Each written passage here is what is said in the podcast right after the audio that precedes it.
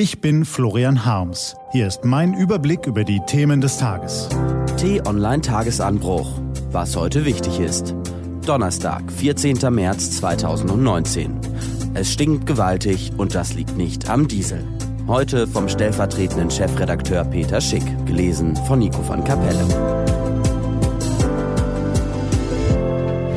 Was war? Es gibt Termine, die nimmt man als Spitzenpolitiker gerne wahr. Als Anfang dieser Woche in Ingolstadt das erste Flugtaxi vorgestellt wurde, waren mit Digitalstaatsministerin Dorothee Bär und Verkehrsminister Andreas Scheuer gleich zwei Kabinettsmitglieder anwesend. Über den praktischen Nutzen des autonom fliegenden Viersitzers wollte Scheuer nicht sprechen. Die Innovation sei doch das Wesentliche, sagte er. Recht hat er. Lassen wir das Glas also halb voll. Immerhin macht sich Airbus Gedanken über die Zukunft der Mobilität und ist technologisch ganz vorne mit dabei. Weniger Energie als ein Hubschrauber soll das Lufttaxi verbrauchen. Preiswerter soll es sein und leiser angeblich auch. Batteriebetrieben ohne Schadstoffbelastung für die Städte. Ab 2025 könnte es dann also soweit sein. Hätte also eine gute Woche werden können für den Verkehrsminister. Doch dann holte ihn gestern ein altes Thema wieder ein. Erinnern Sie sich?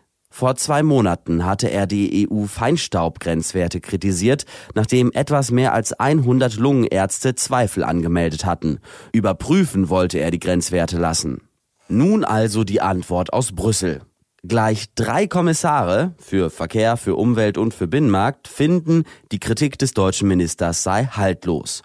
Doch für Scheuer viel schlimmer, die von ihm geforderte Überprüfung der Grenzwerte fände bereits seit vergangenem Jahr statt, schreiben die drei.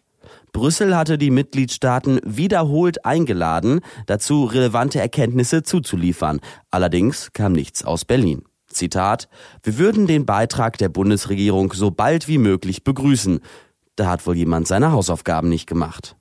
Doch worum geht's hier eigentlich? Scheuer selbst sagte im Januar einen sehr wahren Satz. Zu einer Lebensqualität gehört auch gute Mobilität. Viele Deutsche sind zu Recht sauer, dass sie mit ihrem Diesel nicht mehr in die Städte fahren dürfen, der Umstieg auf alternative Antriebe kaum gefördert wird, der öffentliche Nahverkehr teuer und in der Region schlecht ausgebaut ist, anders ausgedrückt, wir wollen bequem von A nach B kommen, nicht mehr. Im Koalitionsvertrag sind 10 von 175 Seiten dem Thema Verkehr gewidmet. Allerhand also. Doch außer in Dieselfragen hat sich Scheuer noch nicht profiliert. Dabei liegen unterschiedlichste Ideen auf der Straße. Um nur einige Schlaglichter zu werfen. Kalifornien investiert 2,5 Milliarden Dollar in E-Auto-Ladestationen. China zahlt für jedes gekaufte E-Auto umgerechnet 16.000 Euro Prämie. In Schweden werden Straßen seit 2015 nur noch so gebaut, dass die Zahl der Verkehrstoten inzwischen 30 Prozent unter dem deutschen Niveau liegt. In Luxemburg ist der gesamte öffentliche Nahverkehr kostenlos. Die Stadt London investiert 150 Millionen Euro in mehr als 100 Kilometer neue Radwege. Und in Berlin haben Fahrradaktivisten per Volksentscheid ein Mobilitätsgesetz erstritten. Ein Dutzend weitere deutsche Städte sind dabei, dem Vorbild zu folgen. Und Scheuer? Der bildet einen Arbeitskreis.